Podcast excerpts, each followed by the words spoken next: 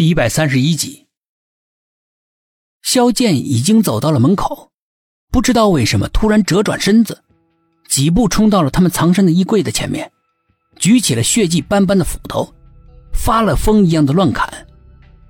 薄薄的衣柜门哪里经得起这种砍法？每一斧都深入柜门，几乎差点把他们砍在身上。这样下去的话，也不是什么办法。寂寞狠狠地把柜门往外一推。撞到萧剑的脸上，萧剑身不由己的往后连连倒退。趁着这个机会，两个人连忙从衣柜里面跳了出来，落荒而逃。但是萧剑对这个老宅比他们两个要熟悉的多，不论是他们躲到哪儿，萧剑总是阴魂不散的紧跟在他们身后。不知不觉的逃亡过程之中，天完全黑透了，墨黑的天空，一颗星星也看不到。整个世界似乎被黑暗占领，天空中突然响起了阵阵霹雳般的惊雷，震得古老的庭院似乎是不安的晃动，让人心里面不由得阵阵发慌。两个人最后来到了院门口，漆黑沉重的院门闭得紧紧的，从里面反锁，一根粗大的铁链上面挂着一把沉甸甸的大锁。两个人看了以后，只能放弃从门出去的想法。看来只能是跳墙了。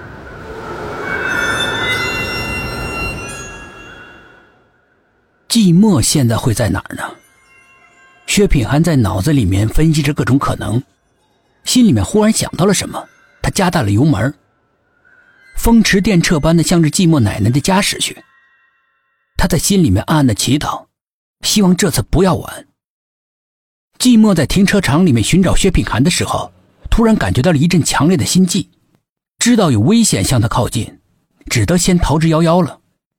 他一口气跑到大街上，可是当他看到人来人往、车水马龙、一片繁华的景象的时候，从心里面感到阵阵的凉意。天地之大，他发现自己却无处可逃。他想到的人只有奶奶。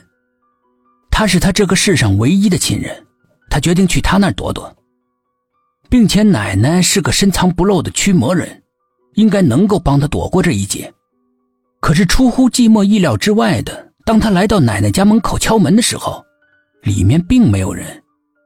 他不禁奇怪，奶奶一把年纪了，究竟会去哪儿？他疑惑不解的打开门，屋子里面冷冰冰的，没有一丝热气。并且所有的家具上都蒙着一层薄薄的灰，看来主人有些天没回来了。寂寞的心里面疑云更扣了，难道他去找自己了？如果是这样的话，他会不会出什么意外呢？不然怎么几天都没回来？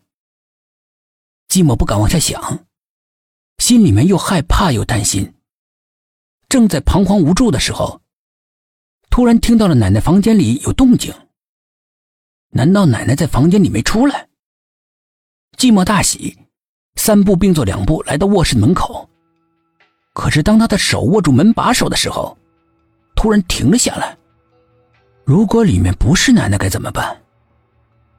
一想到这儿，寂寞只觉得背后一片凉。他轻轻的把门打开了一条小缝，一道黑影嗖的一下从房间里窜了出来。寂寞吓得差点失声尖叫。仔细一看，自己的老黑猫。老黑猫似乎没什么力气，连沙发也跳不上去。寂寞看了之后，走过去，轻轻的把它抱了起来。黑子在他手里面拼命的扭动着，发出凄厉的惨叫声，似乎是非常难受。寂寞这才注意到，黑子身上伤痕累累，不禁感到一阵心痛。他小心的把它放到沙发上。正在这个时候，门外响起了敲门声。寂寞起身去开门，他下意识的、习惯性的先从猫眼往外看，站的是苏应真，但是因为隔着一道厚厚的门，他感应不到他的真假。